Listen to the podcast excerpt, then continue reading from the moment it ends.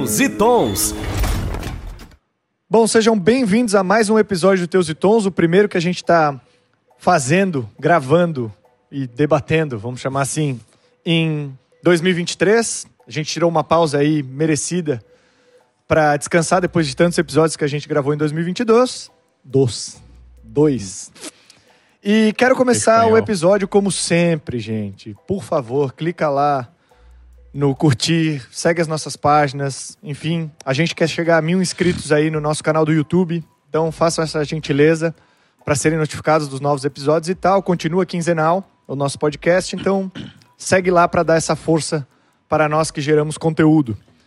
Agora sim, vamos embora. Entrar um pouquinho no assunto desse episódio, que vai ser, como sempre, eu acho que todo ano a gente faz isso, que é um pouco das perspectivas do comércio exterior para esse próximo ano aqui que temos vigente, 2023. Para isso, eu não vou falar de perspectiva de Comex no geral, eu acho que a gente vai falar mais de pers- perspectivas voltadas para frete, porque eu tenho dois especialistas aqui de frete internacional. Todo ano a gente acerta. E todo ano a gente acerta, né? Já, dá, pra fazer um disclaimer aqui dizendo assim, cara. Gurus do Comex. Isso é- são só perspectivas, pode dar errado e tá tudo errado, E ou pode dar dar sempre certo, como sempre dá, né? Enfim, beleza. É, Só para deixar bem claro, né? Um debate baseado no que achamos do futuro e a gente ainda não tem bola cristal, não sabe o que de fato vai acontecer. Para isso, né? Para discutir tudo isso, chamei Feller e Silvano. Se vocês puderem se apresentar aí, por gentileza. Eu vou deixar meu amigo Silvano, que ele é mais jovem. Obrigado, jovem. Muito obrigado. É, boa noite a todos, pessoal que vem nos ouvir, nos assistir o Teus e Tons. Meu nome é Silvano, eu trabalho na Royal Cargo, sou coordenador de pricing aéreo e atuo no comércio exterior há quase 19 anos, especificamente 10 anos na área do transporte aéreo. Show de bola. E Feller? Meu nome, como falaram, é Feller, mas na verdade é André, que é meu primeiro nome. Que nem tua mãe te chama assim, né? Meu pai me chama, beijo pai. E, mas é Felipe Feller aí pro, pro comércio exterior. Trabalho também há acho que 19, 20 anos, já me perdi nas contas. E sou gerente comercial da Royal Cargo, como compras, vendas, já passei pelo, pela navegação. Sou um cara que gosta muito de navegação, leitura, entendimento do mercado, então acho que dá para bater um papo aqui e agregar com alguma coisa. Show de bola. Bom, pra quem tá chegando agora, sou o Arlon, host desse episódio. Toca a vinheta e bora pro tema aí. Cara, tem uma informação aqui legal pra gente começar, que é um pouquinho sobre 2022 aqui, ó. Nós, nós passamos por algumas situações, né? Por exemplo, a guerra da Rússia com a Ucrânia, iniciada em fevereiro, a China com a, a política de Covid-0, Estados Unidos teve bastante impacto natural, né? De problema, de tufão, fecha aeroporto, confusão. No Brasil a gente teve seca, teve enchente, teve, cara... É um pouco de cada, mas tá bom. Enfim, a gente passou bastante coisa aí em 2022 e, e é interessante a gente discutir um pouco disso para chegar em 2023, né? Então, a primeira pergunta é, na opinião de vocês, quais foram os reflexos de 2022 que influenciarão os 2023 aí? O que, que vocês acham que, que de fato ficou de resquício e que vai pegar aqui para nós? Ah, bem, ah, analisando o que aconteceu em 2022 e ainda com reflexo em 2023, é evidente que a gente precisa citar a, a guerra entre a Rússia e a Ucrânia, que é, infelizmente, uma situação que agrava não somente a, a- a localidade Europa, de forma física, de forma de abastecimento, de forma energética, mas também ela tem reflexo nos mercados globais principalmente no, no valor do petróleo e na questão eh, de embargos que isso pode gerar na- na- nas questões geopolíticas. Esse é um fato que eu acredito que se- seja bastante forte para 2023, se isso não, não vier a, a ter um resultado definitivo, se não vier ter algum acordo entre as partes. E também eu acredito que toda, toda, toda a ressaca, digamos, da, do, do que aconteceu com, com as políticas pós-Covid, com os governos né, que, que promoveram as questões de. ah, de lockdown, de, de, de incentivo às pessoas a ficarem em casa ah, subsidiando os seus salários, isso trouxe realmente uma. um- desenfreou uma demanda global por, por consumo e isso tem reflexo até hoje, como a gente vê no, no, no preço do, do- do- das mercadorias. E, e com isso a gente vê uma, uma valorização muito alta do, do dólar, né, gerando uma recessão global aí que está sendo bastante afetada em todos os mercados aí. Cara, engraçado citar, tu falou da guerra da Rússia, né? Uma das coisas que eu vi é conversando com a galera, eu acho que eles não entendem o real impacto, assim, né, de que a, do que a guerra na Rússia traz, assim. Pô, mas estão explodindo bomba um com o outro lá, bem longe daqui, né? Parece que em tese não daria nada, né? Mas um, uma, das, uma das principais, eu acho que entraves e problemas que a guerra da Rússia está fazendo é a questão da, do preço das commodities. É, antes dessa guerra, eu acho que pouca gente sabia, eu não sabia, mas uh, tanto a Rússia quanto a Ucrânia, elas desempenham um papel bem importante na parte de commodities, né? A Rússia com óleo e gás, muito gás mesmo, assim, enfim, eu acho que é o segundo maior, é o primeiro maior produtor, não, segundo maior produtor e o primeiro maior exportador de gás do mundo. E a Ucrânia, na questão de grãos, é tipo terceiro numa Sim. coisa, quinto na outra, no milho, na soja, trigo. É, trigo. trigo. Então, elevou todo, tudo para cima. Né? Uhum. E a galera nem sabia que a Ucrânia, talvez, e, o, e as commodities são balizadas no preço internacional, né? Então é bem, não bem adianta complicado. a gente ter um mercado suficiente aqui, sendo que isso é cotado a, a, a, é dolarizado, então não adianta, né? Uhum. E fora essa parte do, do impacto nas commodities, que é mercado global, blá blá blá. Tem a parte do país, né, que depois para reconstruir, eu já li ali que é na ordem de trilhões de dólares, porque a Ucrânia não é um país pequeno, uhum. apesar de não ser conhecido tanto no mundo assim, né? Não tem tanta evidência. Mas falando de 2022 e o que, que a gente tem para 2023, um pouco é saudade, que eu acho que vai ficar em 2022. Apesar dos anos difíceis com relação à pandemia e tal, na economia, tanto 21, 22 foram é, feitas ações para manter essa imagem, vamos botar assim, né? Acho que não é novidade para ninguém que foi feito várias maquiagens econômicas ao longo de 2021 2022, foi impresso dinheiro até dizer chega e tal. Eu acho que 2023 começa a chegar a conta. ah, o que eu acho que fica de aprendizado de 2022 para 2023, falando, entrando já um pouco na parte de logística, são a parte de custos elevados. Então, assim, o que vem para 2023 é a herança uh, que vem de 2022 do custo fixo. Foi aumentado, balizado muito para cima.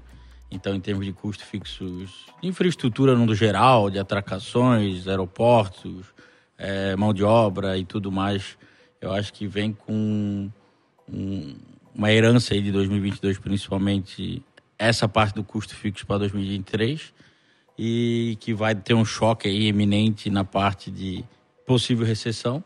Então a gente vai ter um custo maior, aí alguns falando na parte marítimo, armador de na ordem de 30%, 50% a maior de custo fixo, dependendo do mercado. Comparado Isso. com 2019, com assim, 2019, por exemplo, a pandemia? Exato. Uhum. É, foi congelado muito questão de contrato em 2020 por conta da pandemia, então não teve reajustes, quase dois anos sem reajustes. Agora, em 2022, veio bastante coisa, até pela inflação tudo mais, tudo uhum. encareceu muito. Então, eu acho que 2022 para 2023 a gente vai herdar isso, mas também coisas boas como como saber gerir uma crise, como passar mais rápido, talvez, por uma questão de desabastecimento, uhum. congestionamento. Eu acho que se aprendeu bastante em termos de logística, ou assim esperamos, né? Então, eu acho que tem um pouco disso para esse ano. Pois é, e aí, assim, uma das coisas que eu queria entrar é, fazendo esse paralelo entre 2022 e 2023, é Tá, a gente veio de uma alta de fretes absurda, né? Em todos os modais possíveis, cara, duplicou, triplicou, quintuplicou, foi, foi indo para cima. E agora a gente viu uma queda, assim, brusca também, um, muito rápida. Qual é, quais são os principais fatores? É esses que a gente conversou? Tem alguma outra coisa que está pegando, assim, que a gente vê que esses fretes desceram por causa disso? O que, que vocês acham? Sim, uh, tem um reflexo direto, principalmente no modal aéreo, que ele é, eu sempre reforço que é um, é um modal muito dinâmico. Uhum. Ele sofre total pressão até em conjunto com o modal marítimo.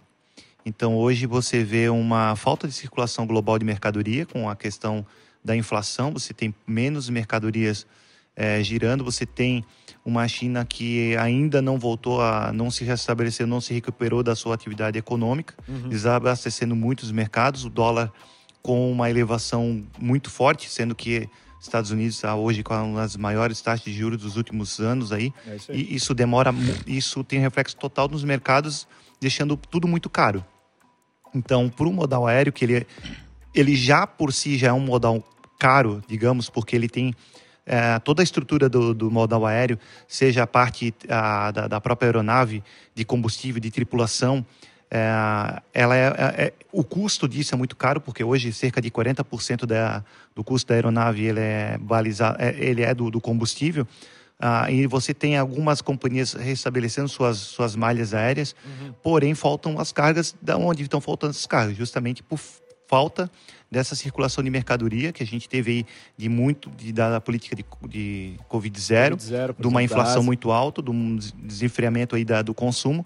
E também quando começou a, a, capacidade de ser recuperada e quando começou a, a voltar a, a, questão da circulação, a gente, a gente viu o mercado com a capacidade uh, do marítimo principalmente voltando, uhum. né? A gente viu toda aquela questão de falta de contêiner já sendo recuperado, os portos não, a gente via Los Angeles com 90 navios lá parados, tudo isso foi sendo é, normalizado uhum. e o modal aéreo começou a ficar, né, o, tanto os navios como os aviões começaram a, a ter o espaço é, esvaziado, eles uhum. começaram a ter mais capacidade para poder fazer os embarques e companhias apostando na recuperação, é, principalmente da questão do passageiro. Uhum. Então, você apostando no passageiro, você coloca mais capacidade no mercado, mas em contrapartida você precisa recuperar receita. Entendi. que não está sendo recuperada justamente por conta dessa falta de mercadoria. Uhum. É, eu acho que a oferta e a demanda estão bem desbalanceadas né, então, nesse ponto bastante. na questão aérea e marítima. Até um dado que tu falou da, da inflação, eu peguei aqui, eu fui atrás para tentar entender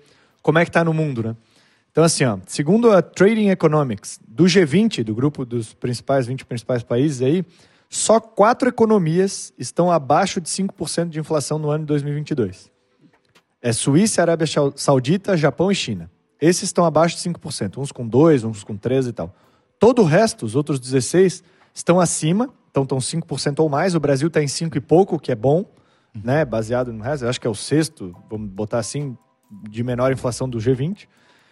Só que vai de 5% até a Argentina, que está em 92% a inflação oficial. Lembrando, né, gente? Inflação oficial não é muito que tu sente ao tu comprar o, um, um, pacote de macarrão no supermercado ou abastecer teu carro, né? Ele fica um pouco mais caro, mas enfim. Um, e pelo que eles falaram da Trading Economics, essa é a maior onda de inflação desde o início de 1990 para frente, assim. Então a gente e foi extremamente abrupta, né? Dada a impressão de dinheiro, etc. Uhum. E, tal. e acho que agora a gente vai ter um certo problema aí que é caiu o frete rápido, também porque tá todos os governos aumentando suas taxas básicas de juros, tentando segurar a economia. Né? Se segura a economia, não produz, produz. não produz, não movimenta. Não se não movimenta. movimenta, tem espaço de sobra. O que foi engraçado, assim, né? Com essa redução abrupta do, do frete, foi a, o, a melhora na eficiência dos serviços, que tem lá o schedule, confiabilidade, vamos botar uhum. assim, dos schedules, eu não consigo falar inglês essa palavra, então só por isso é schedulability. Eu tenho um problema na língua. Mas ele teve lá em 2021, no final de 2021, nos piores momentos, lá batendo 25, 30% no mundo. De confiabilidade. De confiabilidade. O normal pré-pandemia era 80, 85, então, uhum. tipo, só para fazer uma explicação para quem está ouvindo e assistindo é a parte do de cada 10 navios, né, vamos falar assim, se tem 85% de confiabilidade, 8.5 vão chegar no dia que estavam programados.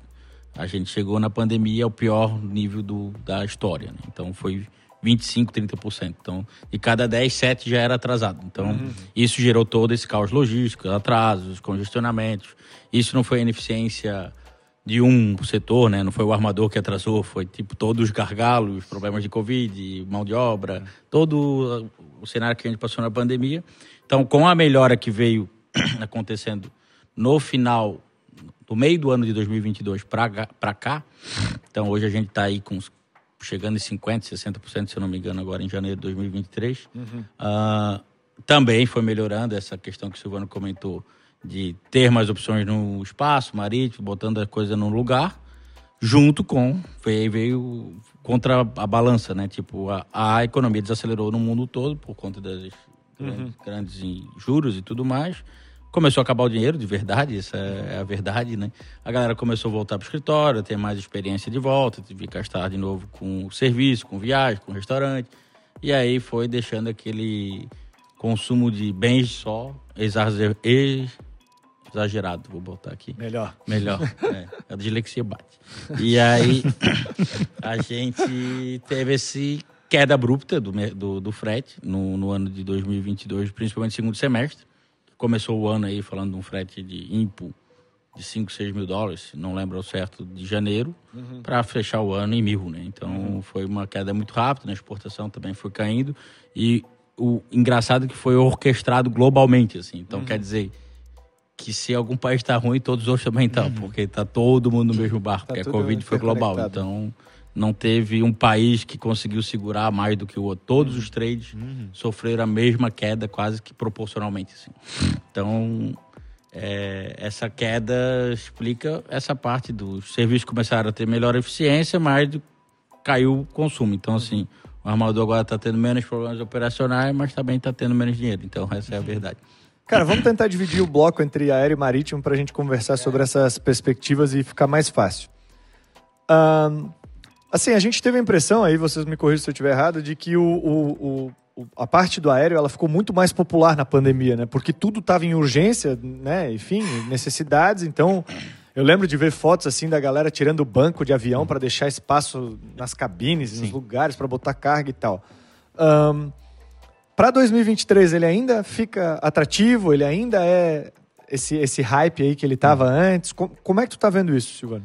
Então, fazendo esse retrospecto, lá quando o modal ele, ele rapidamente ele já sofreu esse, ele já sentiu o impacto da pandemia, primeiramente com a falta da mão de obra aeroportuária, falta dos passageiros, sendo que muitas companhias tiveram até que fazer é, demissão em massa de, uhum. né, do, do, do, pessoal de tripulação, do pessoal de, é, de grounding, que a gente chama, que são as pessoas que trabalham ali é, na operação de, de, de, de pátio, de solo. de solo, de pátio.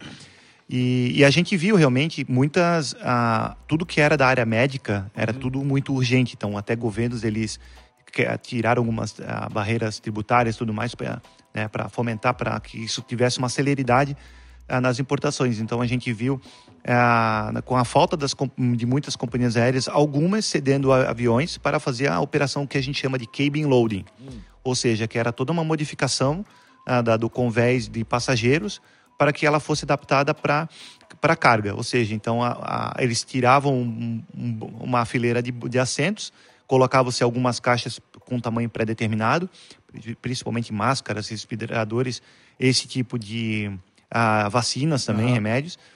E o que aconteceu que aos poucos, né, com a recuperação, com, com os países é, vindo a, se, a serem vacinados, é, a, a, o fluxo internacional das companhias aéreas foi voltando. Uhum. Né? Então, com isso, voltou-se espaço, voltou-se atratividade de se embarcar no aéreo sendo que uma tarifa do aéreo no começo da pandemia ela estava em 15, hoje ela já está na, no mercado de asa em torno de 5 e pouco, vamos lá, Meu né? Deus. Então a gente teve uma queda aí muito muito abrupta. Então hoje o, o que acontece? Ele, ele se torna atrativo principalmente ainda pelas demandas mais urgentes. Certo. A gente vê realmente que se o, o importador, o exportador, ele puder fazer o seu planejamento, eu acho que tudo está ligado, Arlon, a, a, meu ver, no planejamento. Uhum. Né? Então, cargas que tenham realmente a urgência, cargas até com valor agregado mais alto, o aéreo se torna atrativo. Em alguns mercados ele é bastante atrativo, principalmente o mercado dos Estados Unidos, o mercado da Europa, que eu quero bastante. Hoje a gente vê Alemanha, e Itália, por exemplo, são os principais eixos, Inglaterra uhum. também, da Europa para o mercado Latam. Então, ele, ele, o frete ele já está a níveis de pré-pandemia. Uhum. Ele está lá quase naquele nível de 2016, mais ou menos, um pouquinho mais alto. Eu até li, cara, desculpa te interromper, mas eu até li também que a capacidade agora de voos, eh, enfim, de, de transporte de carga também está similar à pré-pandemia. Sim. Eles já conseguiram alinhar as aeronaves de volta, as companhias aéreas retomaram suas rotas, talvez mais eficientes, enfim, mas um, esse nível de frete e de capacidade já se meio que se estabilizou, assim, pelo menos O frete, o frete ele ainda está ligeiramente mais alto aos níveis de pré-pandemia, Uhum. até porque ele tem um, um fluxo hoje também é, muito alto no mercado gamer, que é um mercado que cresceu muito. Tá. Ele traz também não somente isso, mas também acessórios, ele traz... é, Ainda traz produto médico hospitalar. ainda né? traz Não, bastante. Muito, ah, muitos, muitos importadores viram a, a facilidade de se embarcar, né, a, o quão o, o aéreo é competitivo, então continuam fazendo Uhum. né, as suas operações. É, mas ainda a gente vê companhias aéreas que não estão ainda totalmente tá, operando em as principais Ibéria, a gente fala da uma British, eh, British Airways, Uhum. é, a própria American Airlines tirou muitas rotas hoje, se eu não me engano, eles ainda operam com 60% da rota Entendi. de importação. Eles tiraram Boston, tiraram Los Angeles, tiraram até a rota de Las Vegas. Também essa rota era uma rota um pouco mais pontual, Sim. mas a gente viu ainda que a própria Turkish também não tem as, as rotas diárias, então muitas companhias aéreas ainda não conseguiram retomar Legal. 100%. Eu até mais- peguei uma informação aqui, eu pedi para os nossos amigos da Logcomex me trazer algumas informações, então a fonte é o Logcomex, em relação ao aéreo, e fui ver assim, um comparativo de volume transportado de 2019 a 22 e o crescimento ou queda dos volumes. Né? No- A gente só tem dados de importação aérea no Brasil, as da Expo a gente não tem acesso, enfim. Se a Receita Federal quiser liberar para nós, para a gente saber, eu agradeço. Seria muito bom. Mas, para vocês terem uma ideia, assim, ó, de, comparando 2019 com 2020, foi uma queda de 13,74% no volume. Só que de 2020 para 2021, que foi o momento de pandemia, cresceu 32%. E de 2021 até o final de 2022, cresceu mais 1% em cima desses 32% que tinham crescido. Eu não gosto de falar muita porcentagem, porque eu me sinto como a Dilma dando aquela explicação maluca dela lá, que é porcentagem sendo porcentagem. Mas enfim, da pandemia para frente, o transporte aéreo cresceu bastante. Em 2020 para 2021, 32%, e depois 1% ainda ah, de crescimento. Então ele ainda é um modal que está em evidência de alguma forma. Sim, ele está em evidência, ele vai continuar até por conta do- dos preços que vêm. é, eles, eles vêm ainda caindo, eles vêm numa atoada ainda de, de terem mais uma mais um, declínio aí, de, vamos dizer assim. Mas logo a gente tem o chamado Summer Schedule, que a gente trabalha no aéreo, que é, é, na verdade, todo é uma readaptação da, da, da- da- das tarifas aéreas, principalmente no hemisfério norte, para que se haja um fomento no fluxo de passageiros pós-inverno. Entendi. Ou seja, então não é que o- somente no verão esse schedule ele funciona, não. Ele já é totalmente readaptado, as tarifas começam a subir para carga, justamente para quê? Para que se haja uma maior recuperação eh, das receitas da companhia aérea e se torne mais atrativo para os passageiros estarem viajando entre o- os, os países. Que legal, que legal. Bom, bom saber disso. A gente já tem, se eu não me engano, a gente tem um episódio, não, não sei se estou enganado, sobre o modal aéreo, deve ser o número X. 51, se não me que engano. participou? Acho que, se eu não me engano, 51. 51? Eu Pô, acho que é tua 50 memória tá assim, Eu pós-Covid, cara. Cara, eu acho que é 51, mas tá. Até, até é bom que o Silvano toca o aéreo, cara, porque Summer Schedule, que é a programação de verão, é bonito falar no aéreo. O meu Summer Schedule, sabe como é que é? É cerveja de assim, no outro também.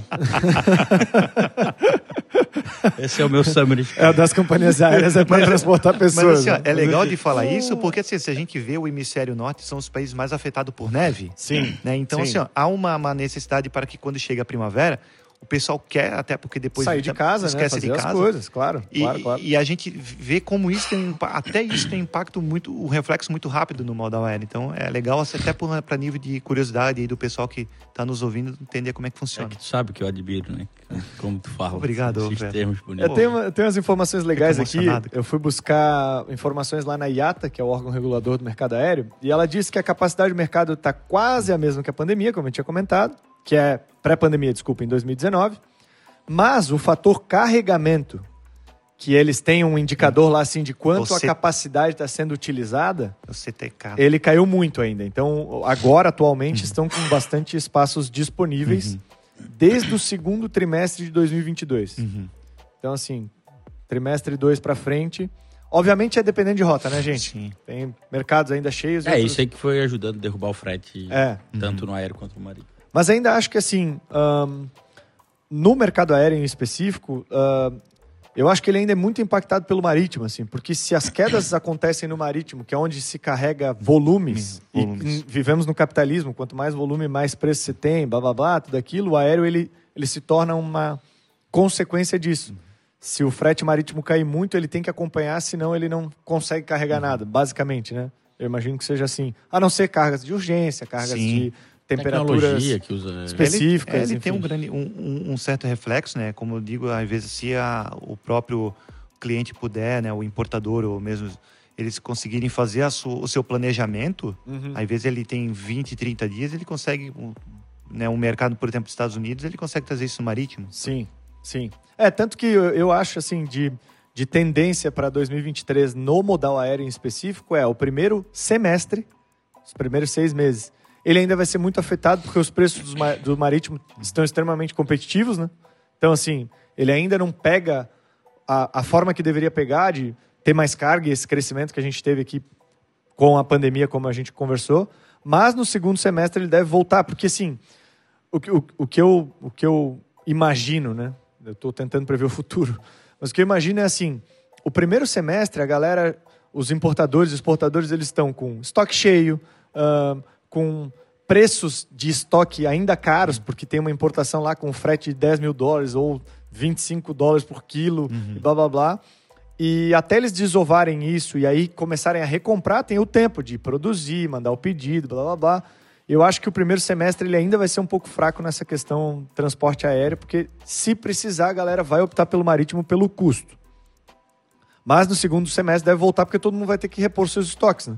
E se Deus quiser, os- o mundo vai ent- encontrar o equilíbrio entre oferta e demanda aí, Sim. a- o mais breve Sempre possível. encontra, né? uma hora Sempre encontra. É, mas, mas- é, se, se a Mas gente tem que ser breve, entendeu? Para ter menos sim. consequências. Mas vai. eu acho assim. Alan, mas eu acredito que agora, depois do feriado chinês e depois também que acabou essa política de Covid zero, eu acho que o, que o mercado chinês, principalmente que é o mercado balizador global, ele cria tração novamente. Então ele, É, precisa... ele vai pegar agora por causa disso mesmo, porque ele, eu acho que ele abriu as, as portas de novo para E faz o pouco pessoal ir tempo, pra né? rua e tal. Mas e- saíram da água pro vinho. É, e, É. e faz, e- e faz pouquíssimo tempo isso, então, não foi? o receio que eu li dos especialistas é ter mais uma, Onda agora. uma onda de Covid lá, então é meio complicado. Ah, tá, aqui ó, recebi a informação, episódio sobre a aérea é o 15, que é como funciona esse modal. É, eu acertei, só inverter Tem o os... 41, que foi o que mudou com a, com a pandemia.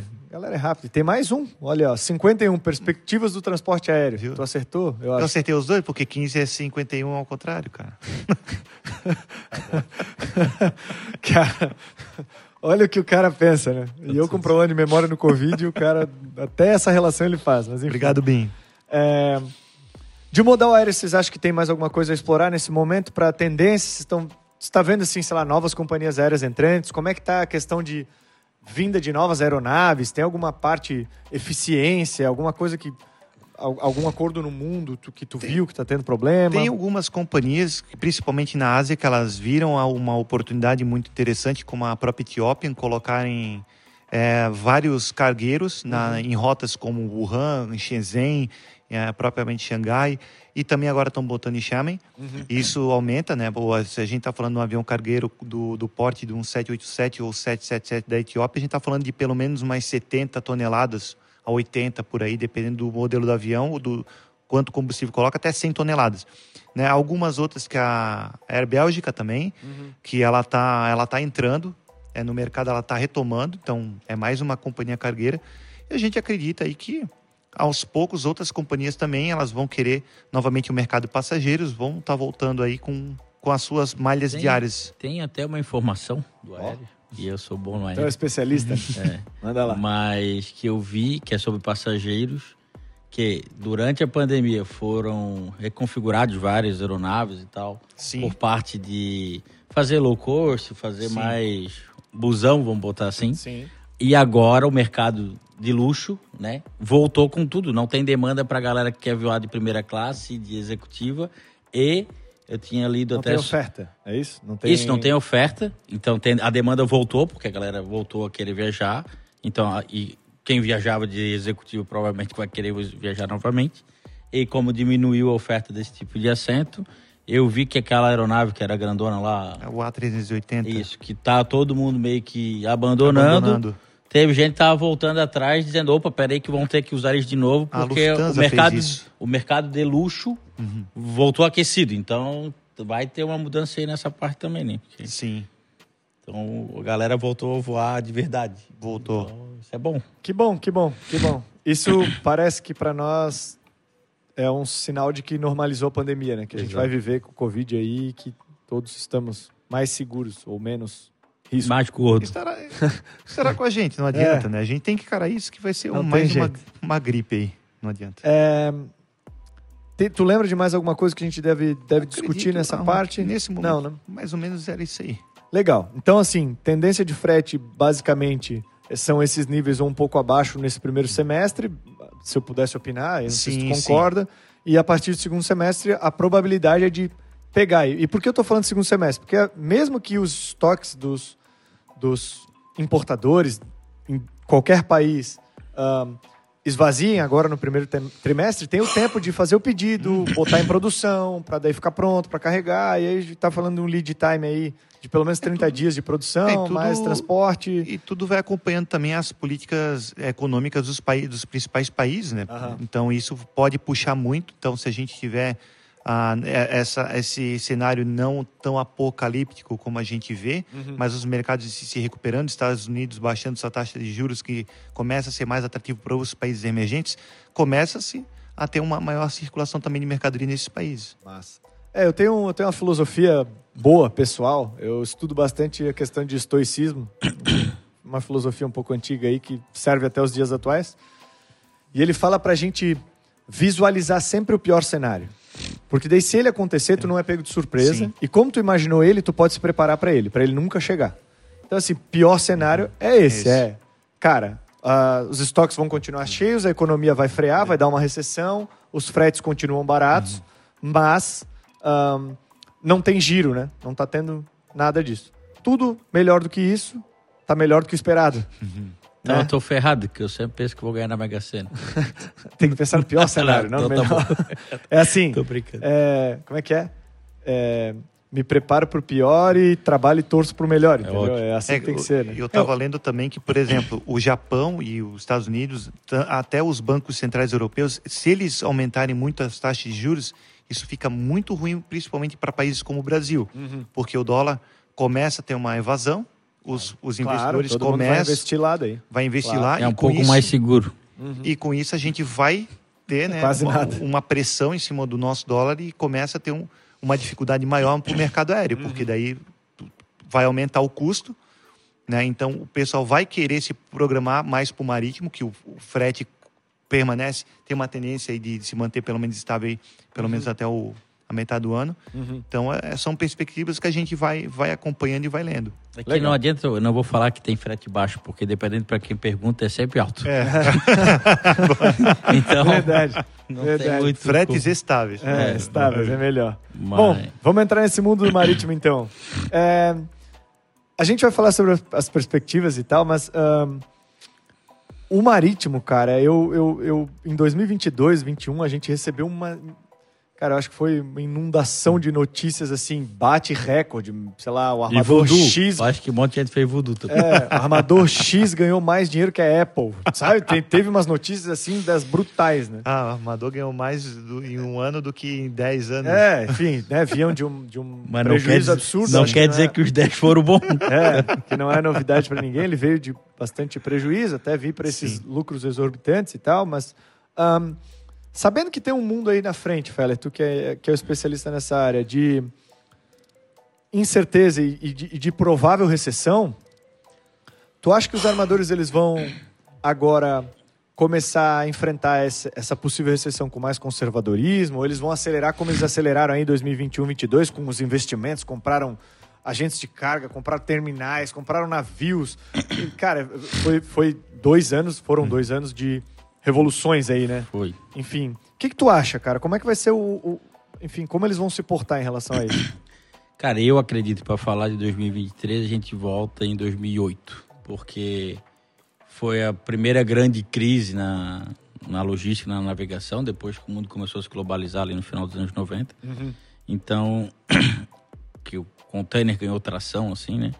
Em 2008, os armadores estavam com a bola toda também, comprando, aumentando capacidade, investimentos nas alturas versus o PIB global. Uhum. Em 2009 a gente teve a crise.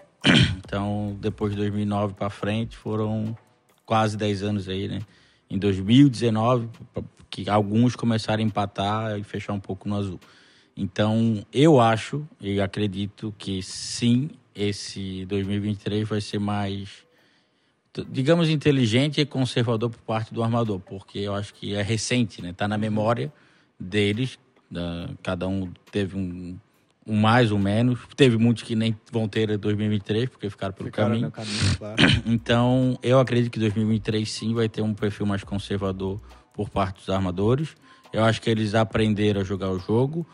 O frete, estando hoje em patamares aí que dá aquela baixada, barrigada, eu não vejo como uma grande preocupação. Eu acho que os armadores preveem essas baixas e é natural. Claro. É mercado, como falam, né? então é demanda e oferta, ela faz isso o que eles fazem é vão ajustando conforme a nova, a nova demanda, né? Então, se a demanda voltou a cair, demora um período até o cara ajustar o seu serviço de volta, começar a retirar a oferta.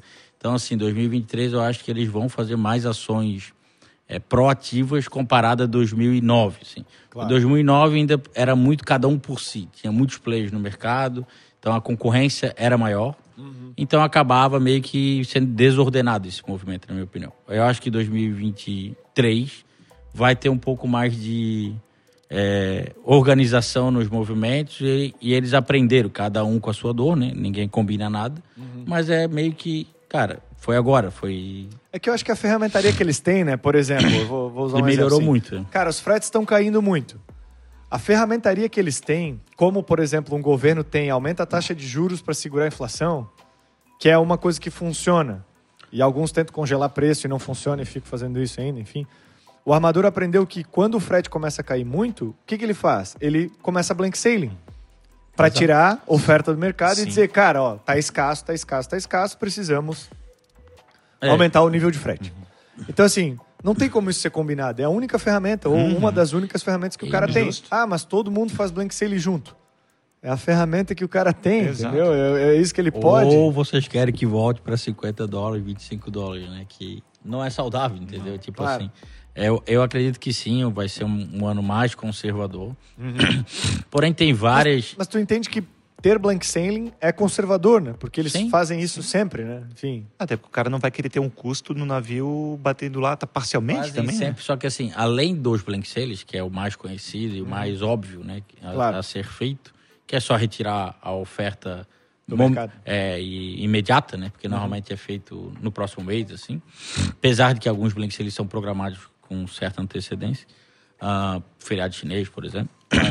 Ah, eu vejo que eles vão muito na linha, tipo assim, há muitas informações do mercado que eu vejo por aí, tanto dos armadores quanto dos clientes, exportadores e importadores. Cara, mas vai começar a chegar frota nova, né, que, que é uma verdade. Vem, é. vem muita frota, já começa a entregar em 2023, mas a, a, grande maioria é 24, 25, se eu não me engano. Alguns compraram mais, outros menos, né? Então, começa a chegar uma capacidade maior no mercado. Porém, eu acho que eles vão fazer dispositivos, isso já é um fato, e não, não é um fato porque não foi realizado ainda, mas já tem bastante notícias sobre que é a parte de sucatear navios e container, né? Que é a capacidade. Então, Cara, mas tem, tem uma conta que vai parecer complexa falando, mas ela é mais simples, que é assim, ó. Sim, estão chegando navios novos, né? Eles são mais eficientes, Sim. eles são novos, então a probabilidade de dar menos problemas, Sim. blá blá blá. Só que, por um outro lado, quando todo mundo pensa em meu, mas aí vai aumentar muito a oferta uh, mundial e tal, existe uma contrapartida que vai, em tese, é para entrar em vigor esse ano, que é o IMO 2023. Também. Que faz o seguinte, que está para uh, controlar emissões de, de carbono e algumas outras CO2. coisas. CO2. É, eles vão... Enxofre. Enxofre, isso mesmo, desculpa. Eles vão fazer o quê? Eles têm que melhorar o equipamento e andar, navegar devagar. Então, assim, eu, eu lembro que estava conversando com um armador, uh, agora foi, acho que foi em janeiro, se eu não me engano foi em janeiro, janeiro ainda, ou dezembro. Um, ele falou assim, sabe, para eu ter um serviço, sei lá, semanal da, da China para o Brasil, eu preciso ter pelo menos, lá, oito navios, vamos botar, seis navios, que é dá 30 dias de trânsito até Santos, e aí uh, tem essa, essa rodada, assim, Sim. sai um navio por semana lá da China, chega um navio por semana no Brasil e tem que estar alguns em trânsito ali para Sim. fazer essa rotação semanal. Como eu vou ter que desacelerar, eu não preciso mais de oito navios, talvez eu precise de 10. Uhum. Porque eu vou navegar mais devagar para os navios não tão eficientes e manter o que os navios forem eficientes. Né? Então, tem sucateamento de navios, tem parar navios para melhorar os seus equipamentos, instalar coisas, tem diminuir a velocidade de navios. Então, esses novos navios, talvez eles não desestabilizem tudo, né? Uhum. Talvez eles sejam aquilo que precisamos para manter tudo estável, mais eficientes na questão de enxofre e CO2. Isso, em tese, vamos trocar seis por meia dúzia. Parece, Talvez, talvez. parece. É, tal- É, tem até uns dados aqui que eu acho Vai que lá. é legal a gente falar. Também não gosto muito de dados porque cada hora muda um pouco. Então. a- Nós temos que trabalhar com o que temos. né? Exato. tem o que Então a. Drillris, que é uma empresa de consultoria e tal dessa Aham. área de, de navegação, a gente tem para 2023 uma possível aumento de demanda né, de 1,9% na- no transporte marítimo. Uhum. Daí alguém vai se perguntar, tá, mas o mundo está indo para recessão. Não, sempre vai ter aumento de capacidade. É, tipo, o mundo crescer baixo de 2% é recessão. Tipo assim, é meio Entendi. que ilógico, né? Tipo, o mundo sempre tem que crescer mais. Ah, e aumento de capacidade vindo desses novos navios é, e, e o, o schedule, confiabilidade do schedule voltando para os níveis de 70%, 80%, a gente teria um aumento de capacidade de 34%. É insano. É muita coisa. Se nada fosse feito. Claro. Então, assim, também junto vai ter o quê? Aí que é onde entra a parte de sucatear frota, que é container, né? E navio.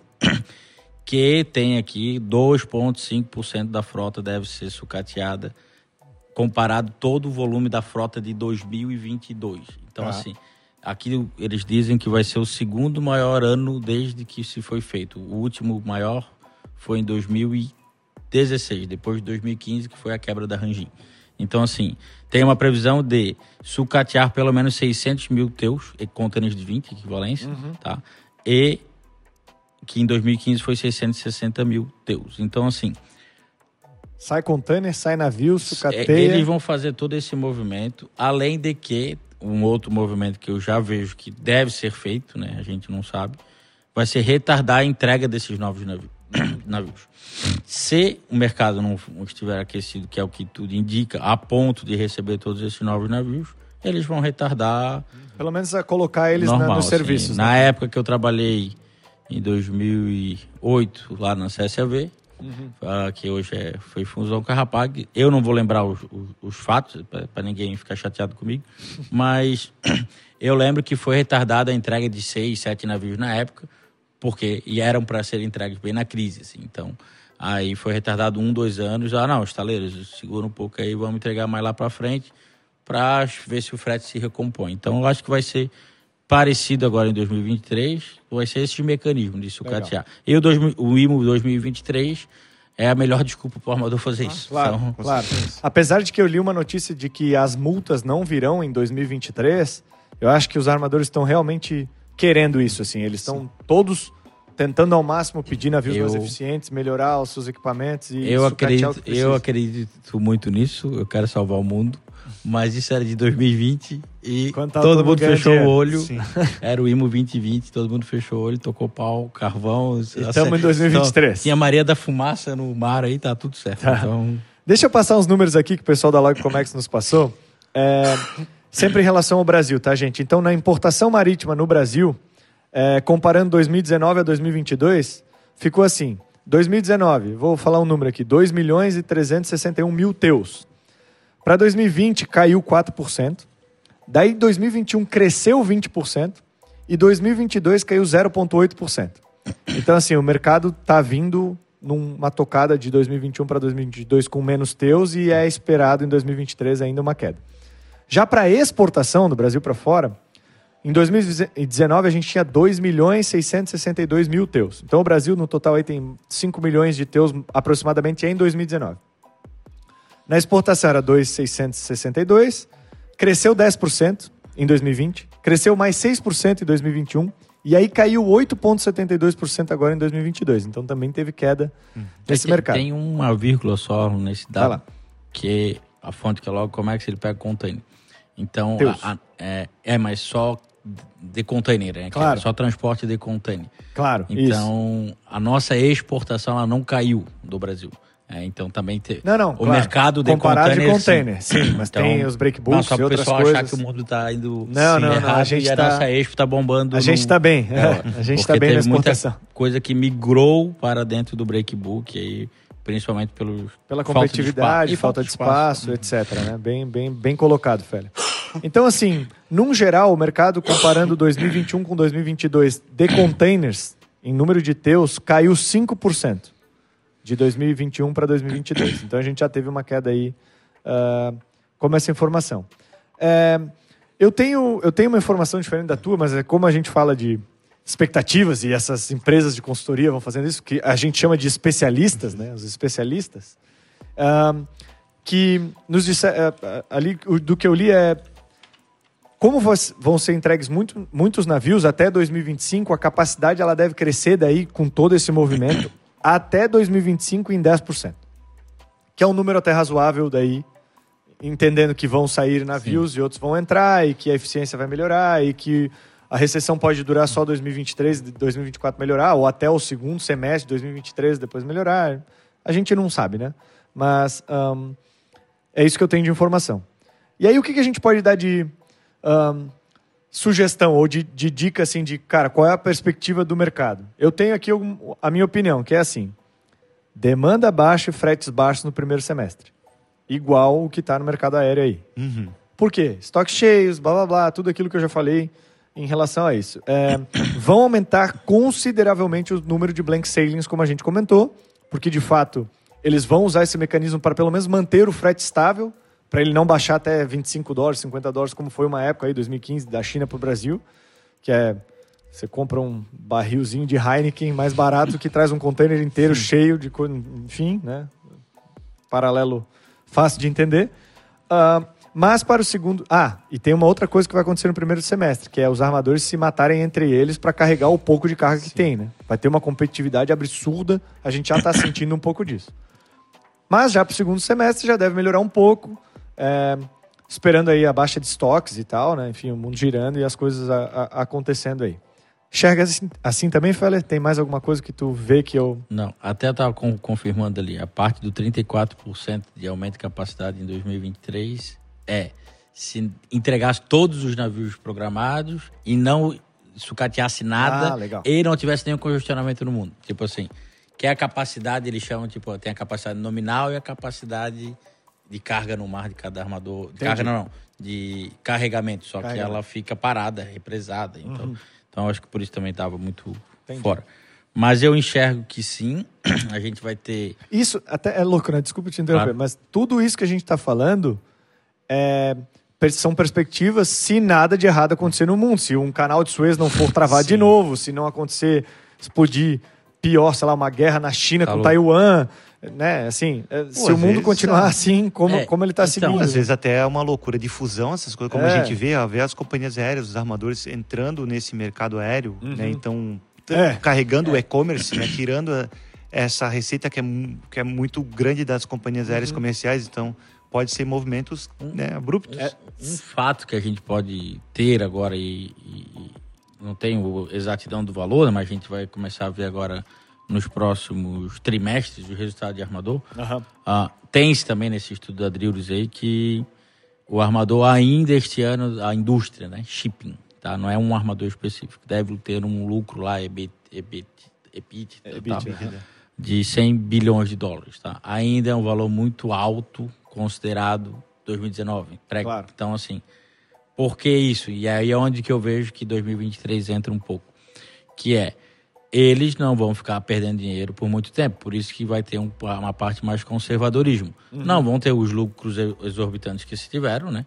Que foi por conta de Não, total... mas ele- eles vão ter que ganhar dinheiro para cumprir as necessidades Porque do IMO. não pra... faz se, Justo. se a gente saiu de 20 para seis players aí principais no mundo numa década, Uhum. se a gente tiver outro década dessa, a gente vai ficar com dois. Então, assim, não faz sentido. Então, eu acho que sim vai ter mais ações nessa parte. Ou frete, nesse primeiro momento, vai ser meio que para balizar o mercado, vão ajustar, mas já tem vários anúncios, já está acontecendo de serviço da Ásia para a Europa, eu já fiquei sabendo que a Armador tirou de cinco serviços totais que tinham, tirou quatro e entrou no joint com outro. Então, assim, já é uma redução de 60% daquele armador. Uhum. Ásia para Estados Unidos, eu já vi movimentos pós-feriado chinês de algo na ordem de 40% de cancelamento. Uhum. Então, assim, são ações que os caras vão fazer mais drásticas, mais rápidas, para estancar rápido e passar o ano empatando, ganhando uhum. um pouquinho, porque não faz sentido Legal. ficar o ano inteiro perdendo. Só que isso deve se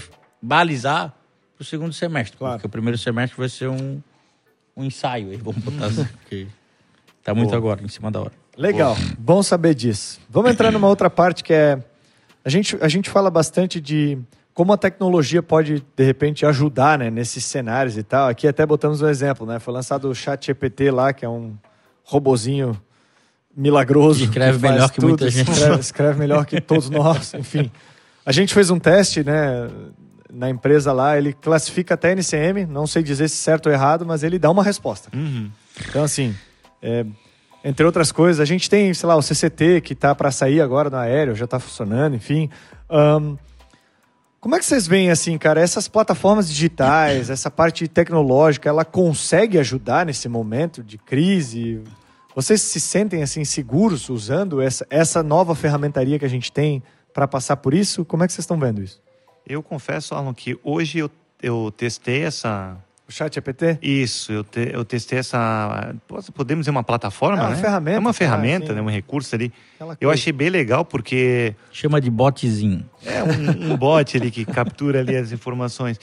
Mas é que assim, eu sempre também gosto de estar tá passando para os nossos times internos comerciais algumas informações de mercados que, que é, é, o que a gente carrega informação, digamos, uhum. né? É o nosso carro-chefe é a informação. E realmente ele me deu muita informação de, relacionada a, a, sites que me dão estatísticas. Uhum. E ele de uma forma muito ordenada. Então, ele são recursos cada vez mais eles vêm a, a facilitar a nossa vida. Uhum. E acredito que vai ser né, cada vez mais a pegada das empresas é, trazer essas tecnologias para que os clientes tenham uma experiência cada vez melhor, uma experiência cada vez mais única que que atrele ele àquele, àquela, àquele determinado produto, aquele determinado serviço. Entendi. E para ti, Fala? Cara, para mim 100%, assim, eu já sou seguro com isso há muito tempo. Eu não sou um tech addicted, muito Olha fodão. só, tech addicted. É, tô aprendendo oh, com o Silvano. Oh. E... Vocês estão fazendo inglês então, juntos? Sim, não, não, juntos isso aí é no dia a dia, mas tá ah, tá bom. Tá. Mas a... é, é legal falar uns termos em inglês no meio para dizer que o cara só é... um summer schedule. e a parte do... do da, da, tecnologia e tudo mais, informação, eu acho que sim, já vejo, já é realidade. Uhum. Tipo, eu não sou tão novo, mas nem tão velho, tipo assim. Cara, antes para ter uma consulta de frete, a gente dependia de livro, tá ligado? Uhum. Tinha, tinha, caderno, isso não faz nem 20 anos. Uhum. Tá? Aí começou por e-mail, tabelas Excel. Hoje em dia é online, tipo assim, uhum. a gente já tem ferramentas online que dá frete a, a, exemplo de um decolar.com, né? Fazendo um, um merchan. E, e, tipo assim, a segurança em si da informação é a mesma que tu contratar é uma empresa de viagens e tudo mais. Uhum. Eu acho que não tem mais mistérios, assim. Eu já tenho essa segurança, já tem, acho que, cara, se não 100%, 90% dos armadores principais, todos eles já estão nessa parte uhum. digital. digital. O frete é lá, tu faz a contratação por lá, segue o book por lá, tu não fala com mais ninguém, então uhum. já faz um tempo. Uhum. No aéreo, eu acho que era até antes disso, né? Sim, já tinha já... essa dinâmica. Para passagens mesmo é 200 cara, anos antes. Cara, Agora pass... para carga, como é que cara, tá? passagem, tá check-in, né? Os aeroportos cada vez mais modernos e cada vez mais robotizados. Tem aeroporto, se eu não me engano, de Hong Kong, a carga previamente ela já chega totalmente automatizada, então uhum. o, o, o capital humano para fazer o manuseio é cada vez menor. Uhum. Então, desde o armazém do do agente, né, do, do, parceiro logístico que vai fazer toda a parte de consolidação, ele já sai todo com a parte de etiquetagem, uhum. né? Então é como se fosse até o, o, porto de Rotterdam, que é operado de via remoto, né? Uhum. Então tem, tem, tem tido essas facilidades nesses aeroportos maiores assim também. E, e com relação a futuro presente, vamos botar assim, eu acho que sim, os operadores logísticos da região, da região, né, envolvidos no, no, na cadeia, tem que se digitalizar todos, botar quanto antes, tipo, vai ficar tudo digital, online, instantâneo. É mais As... fácil aprender a usar rápido, né? Ao invés de ficar reticente aí. Se tem a tecnologia, por que não usar, né? É. Tipo, eu acho que não faz muito sentido. E aí tem aquelas coisas que a gente entra, né? Desculpa te interromper, Silvano, mas tem as coisas que a gente entra, assim. Eu faço essas perguntas para alguns clientes lá na Royal, que é... Tá, é, você manda um e-mail para cotação, sei lá, com três agentes, cinco agentes, espera... Às vezes um cara responde cinco minutos, o outro demora, sei lá, duas horas, o outro três, o outro cinco Sendo que você podia ter, de repente, cada um desses operadores ter sua plataforma online, uhum. você pegar esses fretes e os seus comparativos em cinco minutos. Uhum. E daqui a pouco ter um busca-pé dos agentes que Sim. vai. Sabe? Um, por que não, entendeu? Tu se adaptar. Se tu já se adaptou aí, uhum. só pedir um iFood, um Uber, ao comprar uma passagem aérea, por que, que no Comex ainda tem que ser daquela forma, assim, um PDF, uhum. por e-mail? Com... Enfim, é, eu tenho minhas ressalvas quanto a isso e um pedido para que todo mundo consiga o quanto antes migrar para essas novas tecnologias, porque elas vieram para facilitar, para salvar tempo, dinheiro, para ter, uh, sei lá, acho que melhores informações. Né? Uma das coisas que eu acho até que, que a tecnologia pode ajudar é que essa previsibilidade, que é quase impossível de alcançar, com fatos e dados a gente consegue entender, pelo menos, para destacar tendências.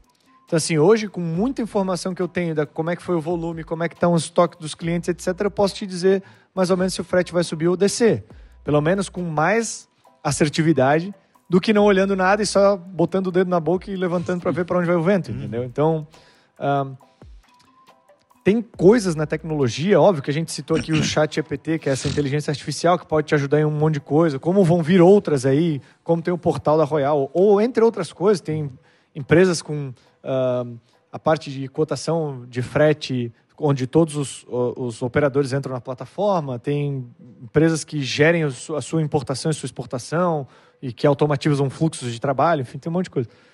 Todas elas visam melhorar a eficiência, ajudar, principalmente nesse momento agora, uhum. que é onde a eficiência é valorizada, né? Uhum. Onde o custo, o lucro menos o custo tem que sobrar um resultado positivo. Que não é muito o que a gente deve ver aí no próximo não. trimestre, pelo é, menos. A certo? pandemia nos ensinou muito a, também a, a, se digitalizar cada vez mais. Né? Imagina o salto que deu principalmente essa questão de fintechs. Né? Uhum. Os bancos como a Nubank, a C6, a Inter, são bancos digitais que tu não podia mais ir uhum. no teu banco. É, e o e-commerce, né? né? Foi então, absurdo, o próprio né? e-commerce. Então, até imagina, tu não vai mais numa instituição financeira, uma coisa que era, sabe, nossos pais tinham a, a, a literal caderneta de poupança, que era uma cadernetinha, cara. Aham, não dá. É uma eu não lembro assim. É. O... Não, eu, eu acredito que a experiência é positiva nessa parte do mundo digital. Eu já tenho esse confiabilidade e utilização de plataformas há muito tempo. Até antes da pandemia, alguns armadores já tinham lançado. A gente já usa na, na Royal há um tempo. Mas, assim como foi o e-commerce para muita gente, a pandemia foi rápida, eu acredito que, e espero, na verdade, é, é uma torcida, que o mercado de logística também vá rápido, porque por que, que tu confia no frete que as casas de banheiro te mostram lá e não vai confiar no frete do armador claro. ou de um agente de carga claro. que está digital? Eu acho meio incoerente, né? mas certo. a gente sabe que ainda tem e gente que se, gosta de um e-mailzinho. Se a gente partir, como o Arlon falou, da ideia de um, de um busca-pé ou de um site que vai te fazer um rating do negócio, por exemplo, claro. tu pega um iFood, vamos tentar comparar. Se, já, já parou para perceber que se tu for naquele restaurante que tu pediu a tua comida, ou se tu for lá, o tempo de demora que tu tá lá é um pouco maior, tipo, ele, eles prezam pelo rating de, da, claro. que é colocado na plataforma. Uhum. Então, às vezes, a gente até vai ser né, uma forma até de nos mensurar. Claro, né, claro, claro. eficiência. E ter mais dados e feedbacks e etc. Bem legal.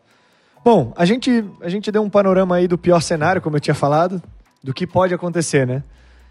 Mas agora a gente vai entrar assim, tá? E para quem está nos ouvindo, qual é o conselho para passar menos pior ou bem por esse caos que a gente prevê, vai, ou que a gente imagina que pode, possa acontecer? O que, que vocês podem Cara, dar de ideias aí?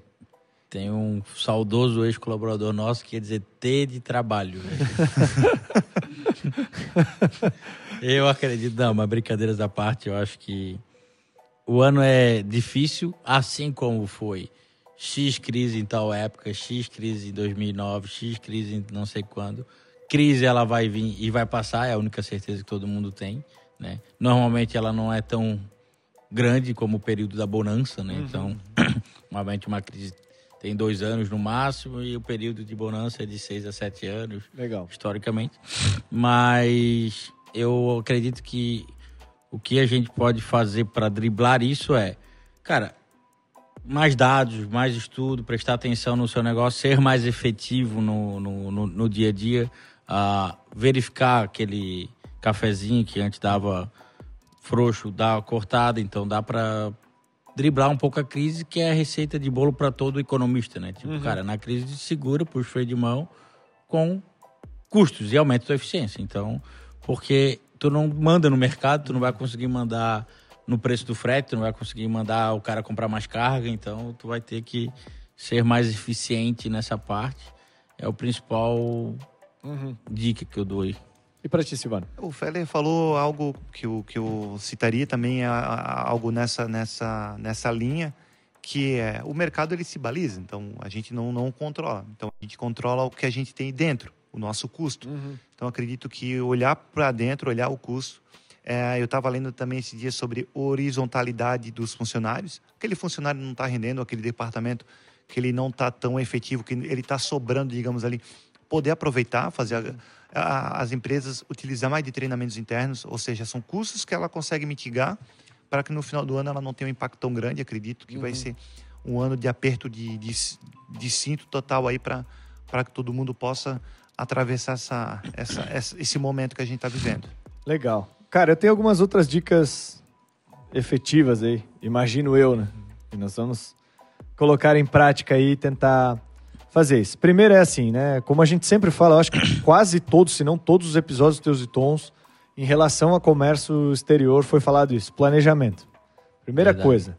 Vai lá e desenha os teus cenários, assim, pior cenário, o que, que vai acontecer? Um, um mais provável, o que, que vai acontecer? O menos provável, o que, que pode acontecer? Elenca lá o que, que é ruim e bom e tenta eu sei que parece chato, né? Parece assim, tô tendo um diário, mas se tu não fizer esse exercício, às vezes vai deixar aí algum dinheiro na mesa, ou vai perder alguma coisa, ou perder um bonde andando, porque tu não fez esse exercício de tentar uhum. olhar o cenário como um todo.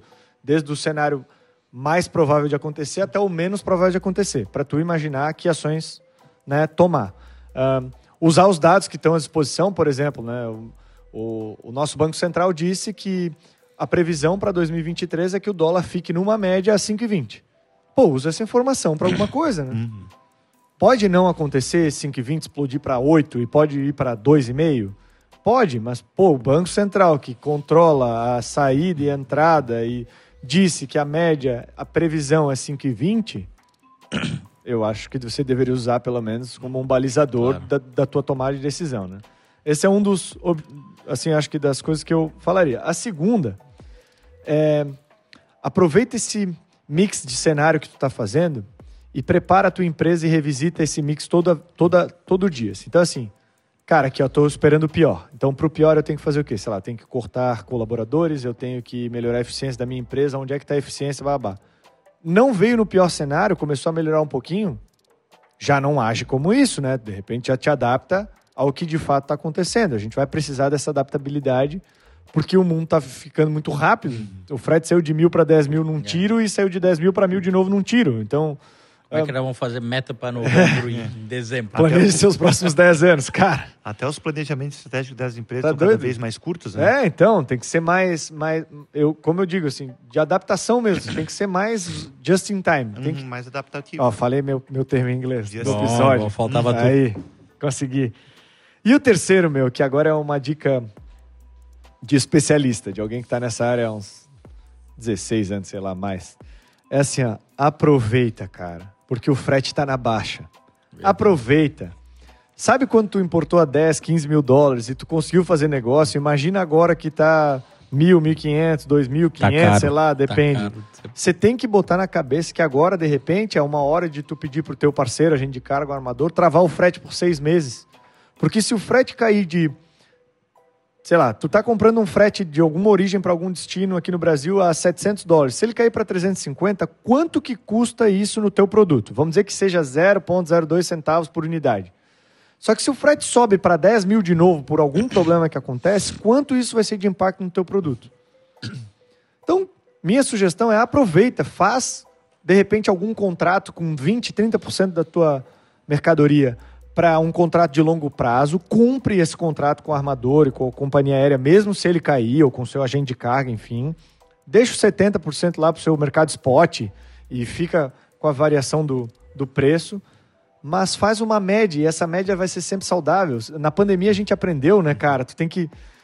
Apareceu os, os influenciadores de finanças falando, mas diversifica um pouco, cara. Põe um pouquinho na, na, no frete de longo prazo, põe um pouquinho no frete de curto, pega uma rota via Europa, pega uma rota normal, pega uma rota com mais conexão, uma com menos, para tu conseguir se preparar, porque se trava um canal, dá um dá um tufão, tu tem outras rotas sendo utilizadas também, tu não pode seguir só no que é mais barato sempre, sempre, sempre. Aí tu fica no risco de Sim. acontecer algum problema naquele que é mais barato, 100% do que tu tem Vai pro Tá mais lá. caro. Mas a gente o- fala isso nos períodos bons e ruins, mas eu não acho que entra, né? Então tem que bater É, nessa tecla o- mais. Isso é bem colocado até, porque com o planejamento ali de cada um, sabe, o seu bolso, né? Porque cada empresa, indústria tem um perfil de- de valores, eu acho que sim é válido, né? Então, assim, hipoteticamente, né? O frete hoje está 2 mil dólares, vamos supor. Ah, e estavas pagando 8, bom, né? Cara, trava a 3,5, que é um bom frete. Ah, mas tem dois hoje. Mas pode ter oito amanhã de novo. Então, Mas é que muito aquela coisa, ah, mas meu concorrente vai pagar é dois. deixar, é, mas só que depois tu vai ganhar. Mas, ah, eu sei que é difícil, porém, porque assim, travar também no limite hoje, que eu entendo, que é hoje está no negativo. Provavelmente nenhum armador, companhia aérea vai querer Vai travar nesse nível, não vai. nesse nível. Também Então, concordo. Eles vão lá pro break-even, segunda do dia, e, e de colocar, empatar pelo menos e ganhar alguma coisa. Pra, porque todo mundo meio que tá consciente, assim, né? Que o ano não vai ser de grandes lucros. Mas também ninguém quer ter grandes perdas. Então, Claro. cara, traz uma segurança com o armador. Quem tem um pouco mais de volume também ajuda. Quem não tem volume, procure um agente de carga, que seja nós. E Chegou e vendeu o jabá dele. que consegue consolidar e fazer um contrato com o Sabe, armador. se eu fosse crente, eu ia gostar de comprar Você vai do gostar, né? É gordo, Ele velho, fala gordo. meio palavra de inglês. Cara, não ele- é, cara. Mas Ele é é, que assim, é, é que ele, assim, ele me passa assim, uma transparência do negócio Claro. que, é, que é o É importante. que eu tô com a pressão baixa. O... mas a. É, mas é, é uma verdade, assim, né? Isso a gente já fala, a gente faz, né? Então também não é, só- a gente não só fala. E funciona, né? Às vezes, dá- às vezes dói, às vezes fica feliz, mas não dói tanto porque tu surfou uma onda boa, tu surfou uma onda ruim, normal. E tu então. faz. é que eu Faz a média. Tu faz média. É Exato. isso. Tu faz Não média. tem Tu, tu não quer levar a maior vantagem, mas tu também não quer levar a maior porrada. Tu faz a média que- e se mantém vivo. Se mantém. Desde que prosperando. tu planejou e botou lá no teu budget, que é oh, três hoje. E, e aí, lá no budget, tu botou, ah, eu quero gastar um milhão de frete esse ano, né, Aham. por exemplo. Cara, vê quanto conto ele pretende trazer, divide, faz, divide por 5, que é o dólar 5,20, que o Banco Aham. Central falou, e tu sabe quanto tu quer pedir de frete, Eu acho que, basicamente. e também fazendo link com isso, eu acho que também honrar os compromissos, eu acho que é importante. Com certeza. cara. Porque com muita- certeza. mu- muitas empresas no momento de bonança, tudo certo. Mas quando vem a, a situação de que ah, deu um drop muito. Opa. Ó, Opa. deu uma queda, vai. Então, assim, não, quando o frete dropou, quando a- o frete subiu, eles querem essa rápida, esse rápido reflexo no custo deles. Uhum. Mas assim, eu acho que também, assim como a gente tem os nossos contratos, a gente tem que honrar, eu acredito que todo, todo, toda parte tem que honrar. Não é Mas simplesmente. é o- meio, é meio estranho, né, Silvano? Porque assim, os contratos de comércio internacional, principalmente na logística, não são contratos, né? É um acordo feito Sim. de um e-mail para lá e para cá, né?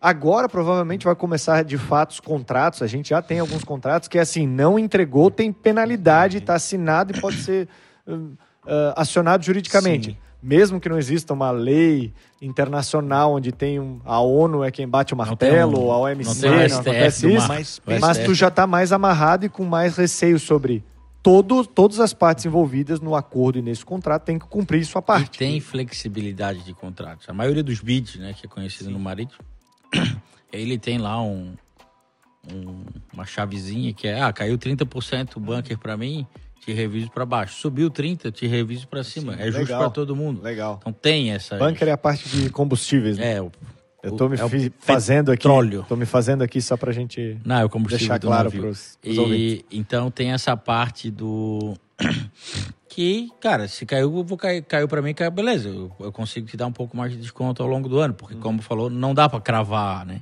Mas também não vai espremer o cara para ir num negativo. Então, claro. E também o armador não vai espremer o cara para. Tá todo mundo pagando mil, ele quer cobrar os oito ainda. Uhum. E na pandemia a gente teve N exemplos, 2021, 2022, não lembro o certo, de casos que, cara, o mercado caiu na proporção de 20%, 30%, né? Porque foi travado um contrato a 15%. Uhum. Cara, tá todo mundo pagando a 10%, a gente conseguiu revisar contratos no meio do caminho. Uhum. Num, digamos assim, não numa boa, né? Mas explicando, cara, ó, vai ficar inviável, blá, blá, blá. E o armador falou, cara, não, beleza, faz sentido. Então tem que ter essa conversa franca, e, e franca com o cara e falar, cara, é bom para mim, é bom para ti. Tu vai ganhar dinheiro, eu, eu também preciso trazer minha mercadoria a um preço excessivo. É isso uhum. que tem que ter, assim esse entendimento, né? É, e lembrar também que assim, na hora que você está planejando o seu custo com frete internacional, que é o real assunto desse podcast, é, não pega muito a média do ano passado, do retrasado, Ainda né, cara? Cada um é um ano. Pô, se tu pegasse para fazer em 2000 e, sei lá, em 21, ou a média de 2020 ou 2019, você ia fazer o seu frete a mil dólares da Ásia para o Brasil e o frete chegou a 12. e aí, se tu fosse fazer o de 12 até 2022, de repente a média foi 6. Então, né? Tenta entender, converse com os especialistas, meu. Conversa lá, tem uh, muita gente nessa área que tem uma ampla visão e bastante dado para poder te oferecer. Enfim, acho que pelo menos o melhor caminho, a melhor tá. indicação de como planejar. Sim, com certeza. Beleza? Cara, temos aí a nossa última e boa pergunta. Vou até pegar aqui na pauta, porque. Na verdade eu sei qual é, né? Mas eu vou ler só para fingir que é bonitinho. O pessoal leva tanto tempo escrevendo isso, né? A gente tem que eu nunca leio a introdução aqui, ó, tem umas coisas assim bonitas. Seja bem-vindo ao mais amado podcast. Então eu não falei nada disso, então é complicado. Bom, agora dica de ouro. Como é que a galera se mantém atualizada assim sobre tendências, sobre o que está acontecendo no mercado e tal? Vocês têm alguma dica para o cara assim, ah, cara, segue esse site, lê esse livro, vê esse Deus cara. E tons. Oh, essa é uma boa dica. Essa eu, é a primeira boa dica. Essa é assim. É... Essa é a primeira boa dica. Se inscreve no canal. Cara, é blogueiro total. É, eu, eu, tenho outro blog, mas é outro aí? dia eu falei. Salto e Havaianas. Aí, ó, isso aí. Arroba o... Salto e Pra quem quiser saber sobre. Sobre, sobre o que a minha mulher faz lá, porque eu participo junto Como com figurante. ela, de figurante, de viagens em bons costumes. É isso aí. Ô, Félix. Atualização, mercado internacional. E aí? Cara, tem os tons, primeiramente, e se inscreve lá e tal. Acho que a gente traz bastante coisa uh, real, né? Tipo, num, num, num idioma e num, num, linguajar acessível. Acessível, eu acho que é, que é o principal. Uh, cara, leiam notícias sobre. Cara, diariamente, num, se não tem o hábito, mas semanalmente, ver como está o mercado. Uhum. E pergunte também para os seus especialistas, né? Que é uhum. é seu fornecedor de frete marítimo ou seu consultor de contabilidade, quem quer que seja, como vem essas, essas. Tem até a galera de investimentos, né, cara? Esses caras de assessoria de investimentos e tal, eles sabem muito sobre o mercado e o que está acontecendo, Sim, tendência de dólar e agricultura Sim. e um monte de coisa aí que pode influenciar de fato no. Exatamente. Ah, o, o, comércio exterior ele não é formado somente da cadeia logística, né? Somente do transporte, que é o nosso carro-chefe, né?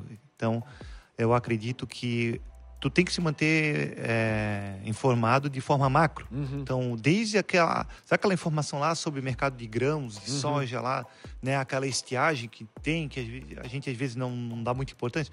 Cara, fica antenado aqui dali. Ah, fica antenado, por exemplo, no, nos movimentos, principalmente o nosso governo, uhum. os governos que são diretamente ligados a nós, o que ele faz com o nosso dinheiro, o que ele faz de, é, de, de, incentivos de obras, né, que isso impacta diretamente claro. no, no toda, todo o comércio exterior. Acredito também que tem sites muito legais. Eu, eu particularmente gosto muito da Yata News, uhum, né? legal. Yata Press, que tem muita informação a nível global. Tem o banco Financial Bank, se eu não me engano, que ele também traz muita notícia de mercado. Uhum. Então são. são... É. Tem um site chamado seeintelligence.com, que é bem bom. Tu consegue ver algumas. E, e o Datamar, propriamente. E, assim, e para quem, quem, gosta daí de, de, algo mais intuitivo, interativo, eu gosto muito da, da, no YouTube dos Jovens de Negócio. Legal. Porque os Jovens de Negócio, eles trazem as informações assim de forma bastante clara e sem posicionamentos, uhum. né? Então, de forma política, que eu acho que às vezes embaraça e atrapalha um pouco o discernimento, né? Daquilo que a gente precisa. Então é bastante legal, interessante, que fala bastante sobre tendências, economia, legal. mercados. Eu vou fazer um jabá aqui e vou dizer a newsletter da Royal Cargo. Porque a Ah, newsletter da Royal Cargo é preparada para fretes internacionais, nacionais, tudo relacionado à logística. Tem lá todos os mercados, todas as Notícias, informações. lockdowns e... Tudo, cara. Se o porto está recebendo bem carga, não tá. É, é bem interessante. Provavelmente a gente vai conseguir deixar o link aqui embaixo, nunca tenho Ah, certeza. eu ia porque- perguntar como é que o cliente. É, então, tem um link lá, você vai se inscrever ali, é bem, bem facinho. e Muito tal. bem lembrado. É, eu gosto muito, assim, porque a gente pega as notícias frescas e manda toda quarta-feira. Eu é acho formado que... pelo time de especialistas no, no, no- assunto também, né? É, mas a gente dá bola pro especialista médico, que diz o que a Ah, gente tem que fazer, a verdade. gente faz, mas o de logística não. Exatamente. Entendeu? O de logística a gente quer fazer o nosso jeito. Fiquei minha... Eu já, eu vou. ah, cliente, não me matem. Eu já usei esse exemplo uma vez É, então, é com- é com um complicado. cliente. Tomara que ele não veja. Mas eu sentei na frente dele e ele. Que ele. Eu sentei e ele falou: Tá, eu quero pagar tanto com tal armador e não sei o que, que chega tal dia e fazer eu assim. Tá bom, vou embora, velho, porque eu. Tu chega na frente do médico, tu fala que tu tá com câncer, quer fazer três radioterapia e tal, É ou tu complicado. pergunta pro especialista, né? Mas essa, essa, essa não é uma crítica, né? Não, Mas claro assim, a ideia é passar para vocês que assim, tem pessoas vivendo isso Claro. e essas pessoas talvez podem te dar dados para tomar a tua melhor decisão. Uhum. Então vale a pena consultar, perguntar o que que acha, se esse é o caminho certo, dizer as dificuldades. Uma das coisas que a gente vê muito dando certo com empresas é a transparência na comunicação. Ó, eu preciso disso, eu posso só chegar até aqui e tal. Falando isso, qualquer um da cadeia, seja um despachante, um transportador, um agente de carga, consegue talvez te entregar o melhor cenário aí possível desenhado dentro da tua necessidade. Espero que faça sentido isso aí. Alguma coisa a acrescentar de dicas? Acredito que seja Cara, isso aí. É isso? A pa- além do das dicas de ouro ali, o network, velho, eu acho que Boa. se eu puder dar conselhos, principalmente para os mais jovens aí, que talvez não tiveram oportunidade, principalmente quando da pandemia, né? Então, Uhum. cara, vá pra rua, velho. Vai pra rua, vai tomar cerveja, porque não bebe cerveja, vai tomar água. Troca ideia, com gás toma café, limão, visita café. pessoas. Sai conversar, sai. Que, cara, sempre tu Entender. vai aprender alguma coisa, E independente de quem quer que seja. O pessoal fica sempre, nossa, o dia que eu for no Intermodal, mas, cara, tem tanta feira na- local, em Blumenau tem bastante Joinville, de maquinário, de Intermodal texto, já isso, cansa um pouco já pra nós. né? E, e isso é legal pro pessoal que está começando. Às vezes o pessoal tem aquela ideia de muito glamourar. Eu só vou ter network realmente quando eu for lá para intermodal. Não, cara, começa por Não. aqui. Aqui é interessante, tu vai ali, tu conhece a transportadora local, tu conhece a empresa que faz seguro local. Legal. Né? Eu acho que é bem interessante. Boa, boa. Comércio exterior também vive de networking, né? Pô. Não tem jeito. Gente, acho que assim a gente encerra nosso primeiro episódio de 2023. Obrigado aí pela, pela participação e presença. Opa! Acho que é, completamos com sucesso aí essa parte de entregar um pouco das perspectivas a de gente frete. não falou nada de nível de frete, então tá bom, a gente não vai errar. Por isso que tu falou no início que a gente ia acertar, né? É Exato. aquela previsão do falar- tempo, né? É. Tempo ensolarado com possibilidade de pancada de chuva. e... Nevoeiro e tempestade. Esse ano vai ser isso. tá? Entendi. Vai É. ser tempo com pancada de chuva, com possibilidade de muita chuva. Bom, se tu ouviu até aqui, gostou do episódio, passa aí para as pessoas da tua empresa, para quem é envolvido com comércio exterior, para algum outro que toma alguma decisão na tua empresa. A nossa ideia é sempre trazer informação relevante, fácil de digerir. É, Não entendi, falei para mim, pode falar. Ah, tem que olhar para a câmera, né? Pô, eu esqueço disso agora que é gravado assim. Ah, Aquela lá parece. nos siga no YouTube, como eu pedi. A gente está em busca dos nossos mil seguidores no YouTube. Quero agradecer também a galera que ouve fora do Brasil, meu. A gente teve uma informação do Spotify bem legal que nós somos ouvidos em, eu acho que é mais de 16 países aí diferentes. Caraca. O que significa que a galera tá viajando, que é aquele sonho inicial do comércio exterior, né? De sair, viajar e conhecer o mundo. Ah, obrigado aí pela audiência de vocês e vamos para a próxima. Valeu, um abraço e tchau. Fechou! Agora bom, vamos, vamos ganhar, gravar o César Menor. Será que se a gente